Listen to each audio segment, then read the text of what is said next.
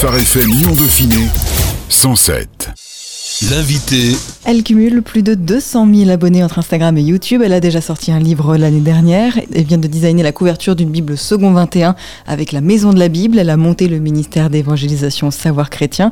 Et pourtant, elle n'a même pas 25 ans. Noémie Suzanne est une Instagrammeuse connue sous le pseudonyme de Sœur Co. Rencontre cette semaine avec cette jeune femme passée d'athée militante à chrétienne passionnée. Bonjour Noémie. Bonjour. Votre témoignage est très atypique. Comment avez-vous rencontré Dieu, vous qui toute votre adolescence avez lutté contre lui Alors ça a été une rencontre vraiment miraculeuse comme euh, un peu l'apôtre Paul dans la Bible parce que je suis passée euh, vraiment euh, d'une personne totalement anti-Dieu qui combattait les croyants, qui combattait les chrétiens à finalement ok Dieu existe et je vais le chercher. J'ai eu un, véritable miracle dans ma vie. J'en parle plus en détail sur YouTube et puis dans le, mon livre que j'ai sorti il y a maintenant un an. Vraiment, ça a été une rencontre passionnée avec Dieu, une rencontre inexplicable. Du jour au lendemain, je me suis convertie et ça fait maintenant sept ans que je ne l'ai pas lâché. Qu'est-ce qui s'est passé dans votre tête et auprès de vos proches quand une jeune femme comme ça qui lutte contre Dieu, qui est très scientifique, qui croit en la science, qui oppose Dieu et la science, se tourne tout d'un coup vers Dieu et change complètement de paradigme? Ça a été très difficile euh, pour mon papa d'accepter ça au début. Hein. Ça a été compliqué. Même moi, j'avais très peur de l'annoncer à ma famille. Donc, j'allais en secret à l'église. Puis, je connaissais pas grand chose. Et, euh, et je voulais pas qu'on puisse dire que j'avais été embrigadée dans quelque chose. Donc, je demandais à ce que personne de mon entourage puisse me parler euh, de sa foi. Je voulais découvrir par moi-même qui était ce Dieu. Et j'ai commencé à lire la Bible. J'ai aussi, je me suis aussi intéressée à d'autres courants pour, pour savoir finalement où était la vérité. Mais le Dieu avec qui j'avais fait une rencontre personnelle, c'était ce Dieu-là de la Bible. Et j'ai mis quelques mois avant de le dire à mes parents. Oh là là, c'était une terrible épreuve. Mais je sais pas, Dieu a fait grâce. Je voulais tellement le servir, tellement le suivre que il a aplani les, sentiers et en fait finalement euh, voilà les gens étaient choqués de ma conversion de ma transition entre qui j'étais et qui je devenais. À quel moment est-ce que vous avez décidé de parler de Dieu sur les réseaux sociaux? Ça a été assez rapide après ma conversion parce que j'avais beaucoup beaucoup de questions et je me suis dit c'est pas possible il y en a d'autres en fait qui ont ces questions là et donc j'ai créé un premier Instagram qui s'appelait à l'époque euh, Like Jesus Christ que après j'ai renommé en, en ce ministère qui s'appelle Savoir Chrétien et sur ce Instagram, je commençais à, dessiner des petites images, à, donner des réponses aux questions que j'avais. Et en fait, il y avait très peu de comptes chrétiens à l'époque. Euh, C'était beaucoup euh, des grandes enseignes comme bah, FM, Top Chrétien, euh, voilà, toutes ces personnes-là. Mais on n'était pas beaucoup à être des personnes finalement derrière des petits comptes. Et ça a vite pris de l'ampleur parce que j'essayais de faire les choses soignées, parce que je voulais vraiment apporter cette nouveauté dans, dans, le monde chrétien. Comment est-ce qu'on parle de Dieu sur les réseaux sociaux? C'est une place privilégiée aujourd'hui pour évangéliser? Je crois que c'est un outil de notre temps. J'aime beaucoup dire ça où euh, Luther, il a utilisé, euh, pour la réforme, ils ont utilisé l'imprimerie.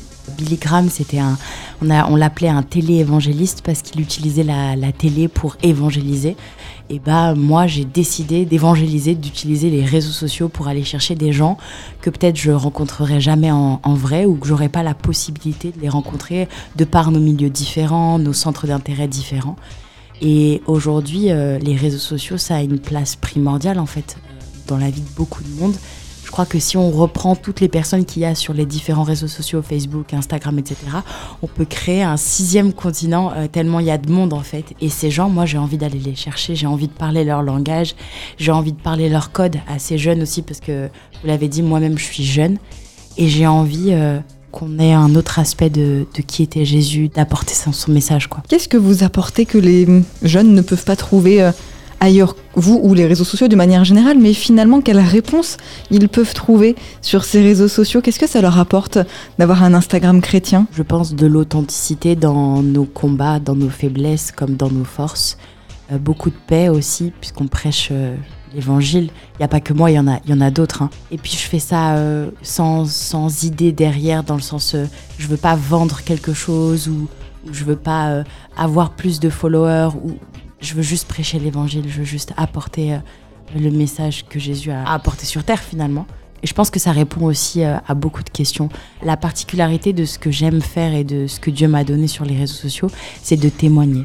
témoigner des combats qu'on a, témoigner des faiblesses, témoigner de la gloire de Dieu dans notre vie, euh, témoigner, témoigner, témoigner. Et c'est ce que j'essaye de faire.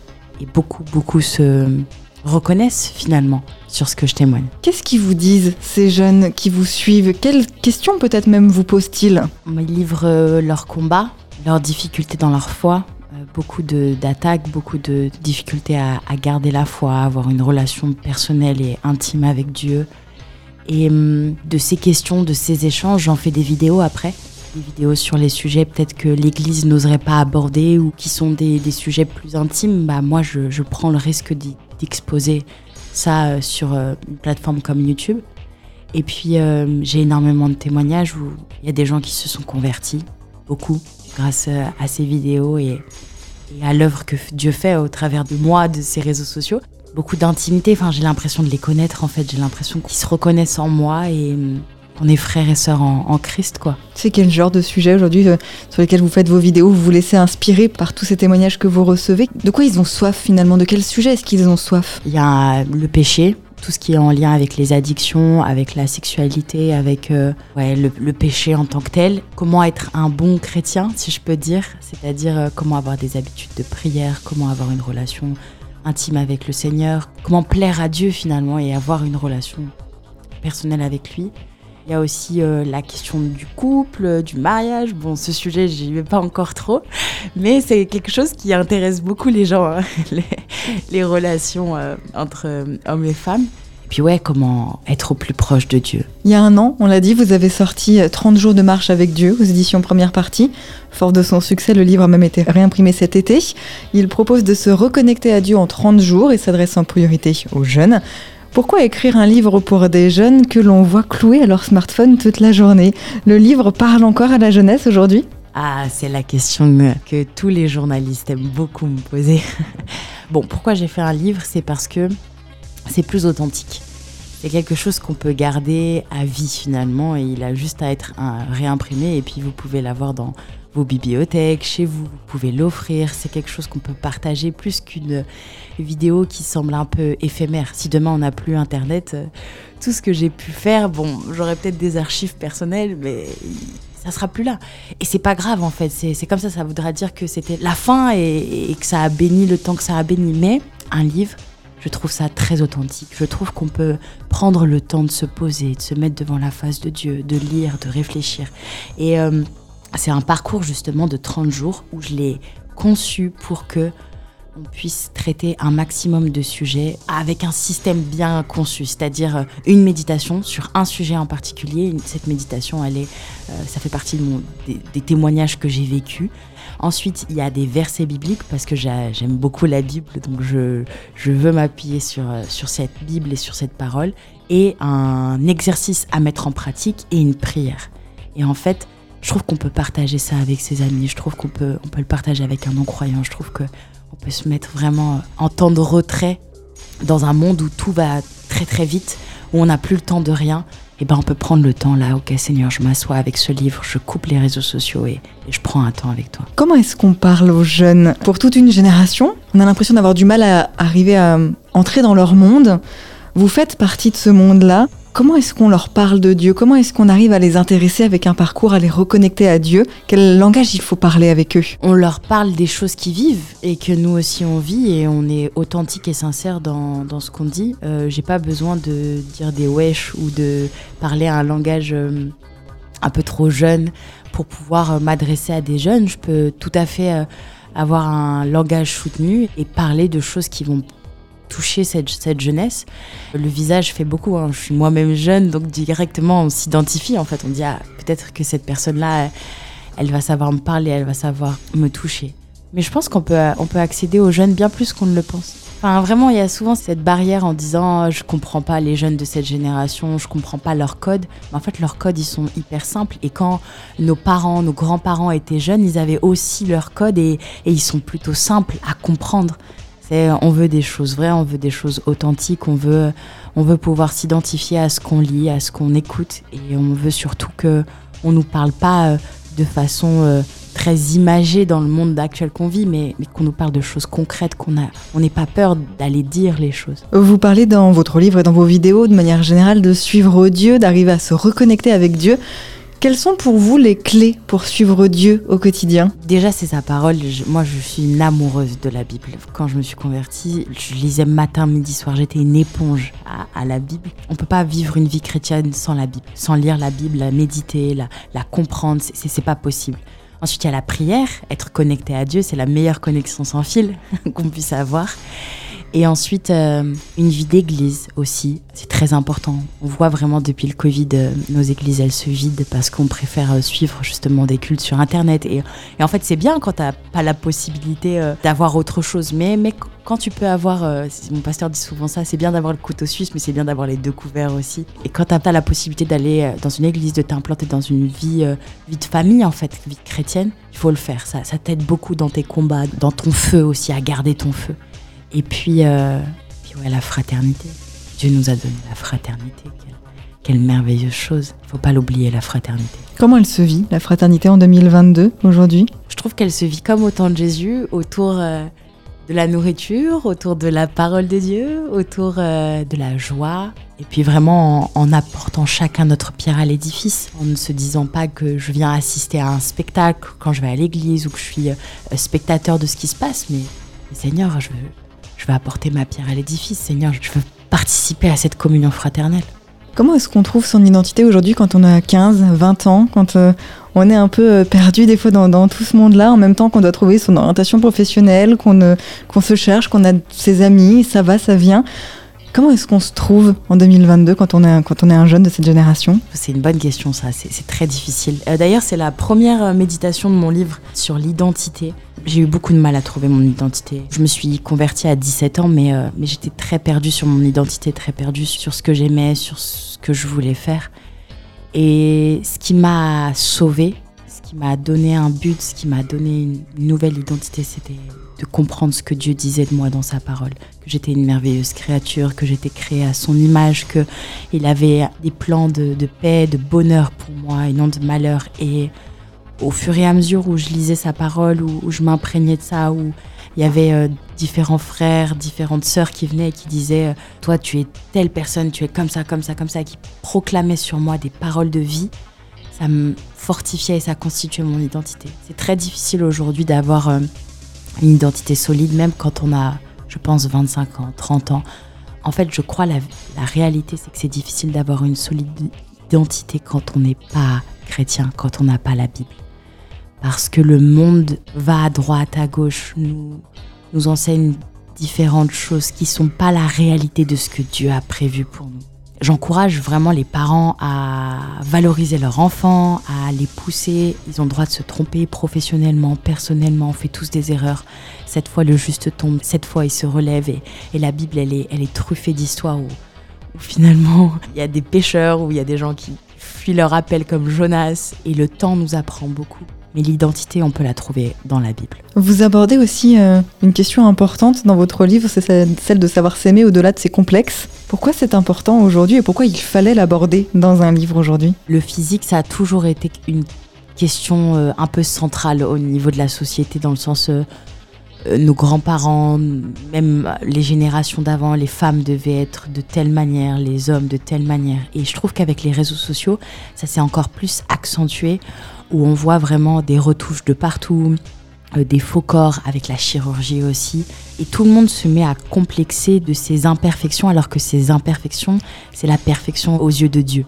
Le monde chrétien n'en parle pas assez, dans le sens où on se dit oui c'est superficiel, euh, ce sont des choses qui sont secondaires par rapport à ton salut, bien sûr, mais des choses qui peuvent nous empoisonner la vie. Et moi ça a été un combat terrible.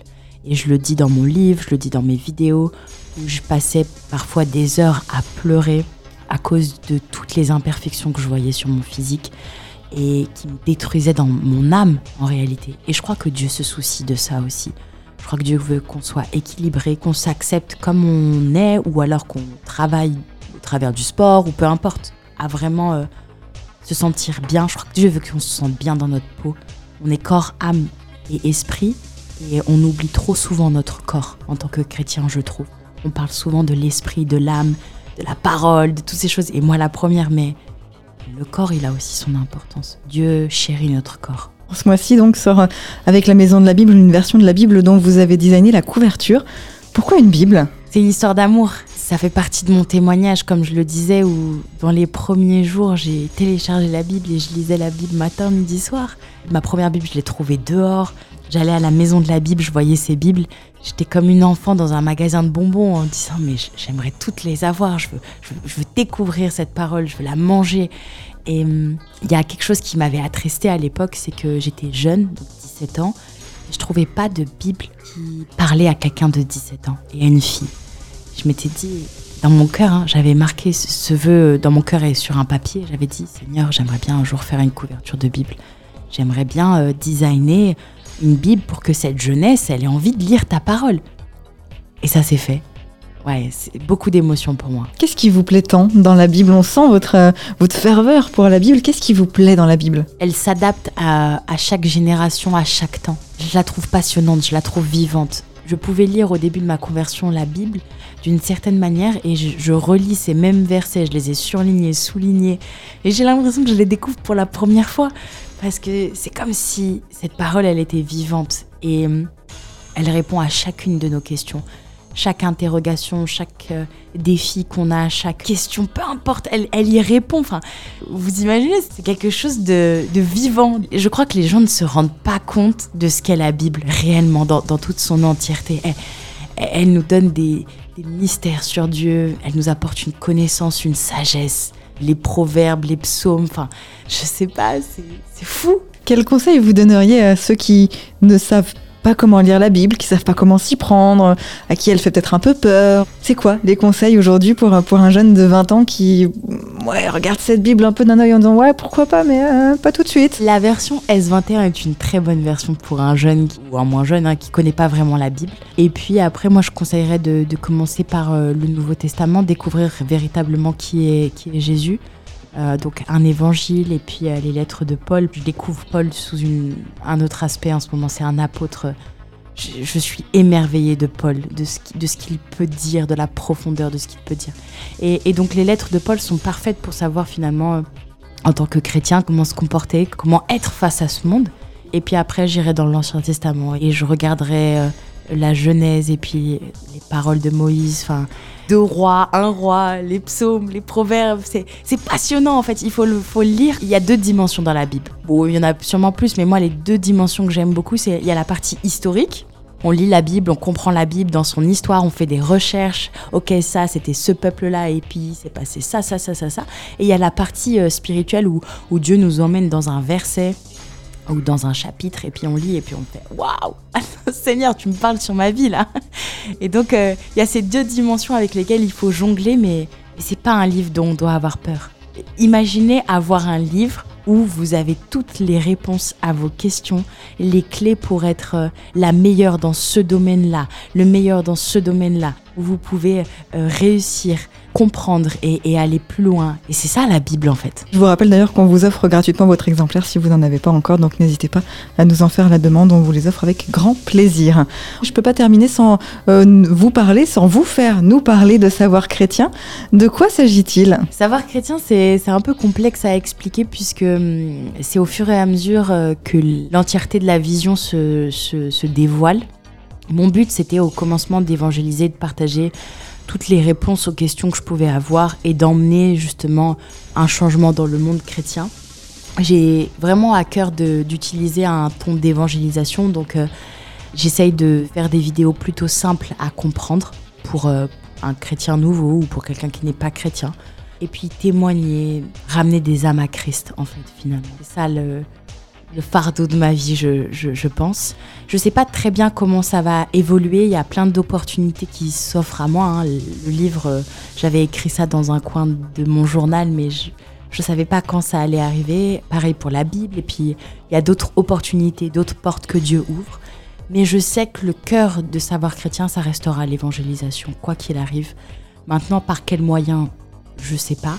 Est-ce que ça va rester qu'à moi? Je ne pense pas. Je pense qu'il y aura plusieurs têtes, plusieurs témoignages, plusieurs figures. Et vraiment, ça sera l'évangélisation. C'est le cœur de savoir chrétien. C'est pas facile d'être chrétien dans, dans ce monde-là. c'est un monde qui nous échappe. Et moi, moi, en tant que jeune, je trouve que je, passe à côté de ce monde tellement il va vite, tellement euh, tout se développe. Mais je crois fermement qu'on est la lumière du monde et je crois que quand Jésus a prononcé ces paroles ou quand l'apôtre Paul écrit ses lettres, il est vraiment dans, dans une révélation divine pour chaque temps, pour chaque génération. Cette génération, elle doit vraiment se lever, elle doit pas être euh, tiède dans le sens euh, ne pas vraiment savoir ou ne pas vraiment être ou faire, mais se lever et, et dire ok je suis la lumière du monde et avoir pour seul objectif d'aller chercher les âmes, ceux qui ne sont pas encore convertis, ceux qui connaissent pas encore la bonne nouvelle. Par nos agissements, par nos mots, par les bonnes actions qu'on fera. Et plus le monde va évoluer, plus on verra vraiment la différence, je le crois, entre les chrétiens et, les non-chrétiens, de par euh, ces commandements qu'on chérit et qu'on garde dans notre cœur, comme aimez-vous les uns les autres, bénissez ceux qui vous maudissent, faites du bien à ceux qui vous font du mal, qu'on sera vraiment ces mini-Christ. Donc vraiment, je, nous encourage de tout cœur dans ces temps. Merci beaucoup, Noémie Suzanne. On rappelle donc euh, que euh, vous pouvez la retrouver sur euh, les différentes plateformes sous le pseudonyme Sœurco ou encore donc Savoir chrétien. Vous pouvez toujours retrouver évidemment son livre aux éditions première partie, 30 jours de marche avec Dieu. Et puis n'hésitez pas à vous procurer, à découvrir cette très jolie Bible ce mois-ci, cette Bible second 21, donc avec la maison de la Bible. Merci beaucoup, Noémie. Merci à vous. Phare FM Lyon Dauphiné. 107 107